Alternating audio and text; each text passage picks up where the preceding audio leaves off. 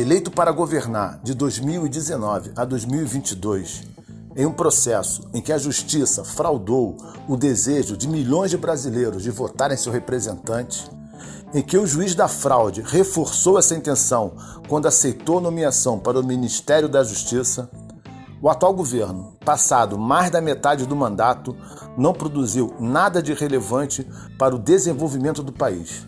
Muito pelo contrário. Desde o início, as expectativas sobre o governo do capitão sempre foram de horizontes incertos. Sabia-se de uma pretensão em aprovar medidas impopulares, como a reforma da Previdência e o decreto das armas. Mas a pandemia trouxe à luz um homem insensível, desumano, muito mais perverso e desqualificado que podíamos imaginar, superando todas as expectativas negativas que não se pode esperar de ninguém, muito menos de um presidente da República. Nos bastidores, o governo está criando um exército particular para entrar em ação caso o presidente não se reeleja.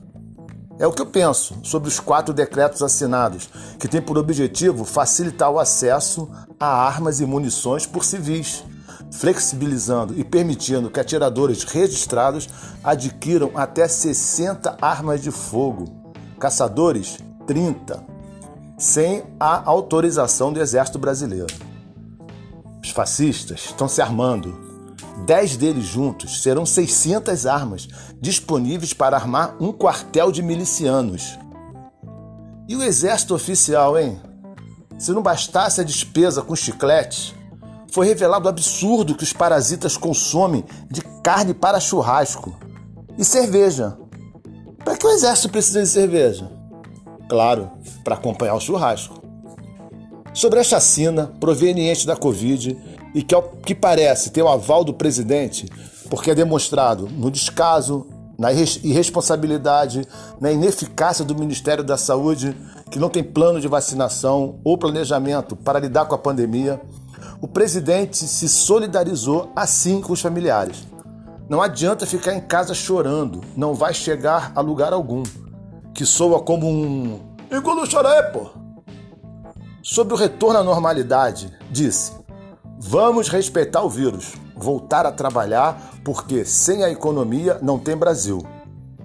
Ele esquece, não sabe ou está se lixando para o fato de que sem brasileiro não teremos nem economia e nem Brasil.